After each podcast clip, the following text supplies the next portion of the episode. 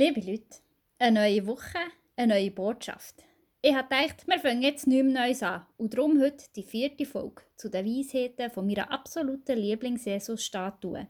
Mein Name ist Olivia Raval, ich bin Pfarrerin zu Lutherbrunnen und wenn ihr jetzt gerade noch einen Bahnhof verstanden habt, dann fängt ihr am besten voran mit der ersten Folge, die ich diesen Jänner gemacht habe. Weil der Jesus, den ich meine, der hockt im Schaufenster von Tattoo-Studio und predigt mir immer wieder kurz und handfest auf meinem Hinweg. Und zwar im Moment gerade Save the Magic, was Google mit Rette die Magie übersetzt. Google in Ehren, aber das kann ich besser, habe ich gedacht. Weil was Google da so salopp mit Magie übersetzt, was irgendwie einfach mal ein nach Hokuspokus tönt, ist im Grunde genommen viel, vielschichtiger. Magic. Das bedeutet auch Zauber, Wunder, wunderbar. Und vielleicht fast noch wichtiger finde ich das Gefühl, das für mich bei diesem Wort immer mitschwingt. Für mich ist es das Gefühl von etwas Schönem, das ich aber nicht festhalten kann. Ähnlich wie ein warmer Sonnenstrahl zwischen Regenwolken. Magic.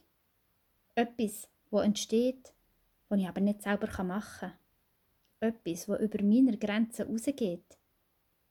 Etwas Unmögliches. Magic. Und das sollen wir retten.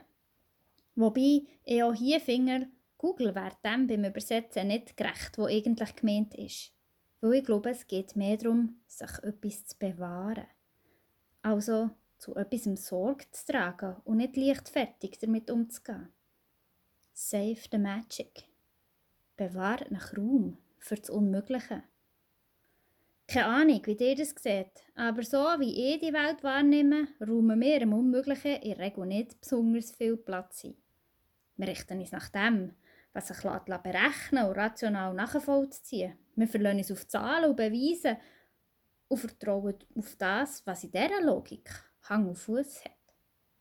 Ein kleines Beispiel dazu. Ich hatte ein längs Kleid an, das oben am Kragen links und rechts so einen langen Bengel hat und meine Tochter auf dem Arm, wo dann gerade angefangen reden. Sie nimmt einen von diesen Bängeln ins Maul. Der andere hat sie mir her und sagt, Mutti, dreichen. Ich erkläre, wie vernünftige Menschen das machen, so einen Bengel können wir nicht reichen. Höchstens drauf umkatschen. Auf diese Sache nimmt sie ganz unbeeindruckt von meinen Ausführungen der Bengel um, hat ihn ans Maul und macht Kaffee. Gluck, gluck, gluck. Ah. Ich habe mich offensichtlich getoschen, wie schon so manchmal. Aus dem Bengel von meinem Kleid kann man scheinbar nicht nur treichen, nein, da kommt sogar Kaffee raus. Versteht mich nicht letzt. Ich habe nicht das Gefühl, es sei hilfreich und strebenswert, einen kindlichen und vielleicht auch ein naiven Glauben zu bewahren. Um das geht es auch nicht. Für mich war das so ein Moment, wo ich aber gemerkt habe, wie eng die Grenzen manchmal sein können, wo wir uns unter Umständen auch selber stecken. Weng, ohne Tür und Fenster, ohne Luft, Ausblick und Weitsicht. Ohne Einfallstor für das Unmögliche. Save the Magic. Genau so ein Einfallstor sollen wir uns aber bewahren. Oder wie das Original vielleicht würde sagen, selig, die nicht sehen und glauben. Selig sind die, wo sich Raum und Einfallstor für das Unmögliche bewahren.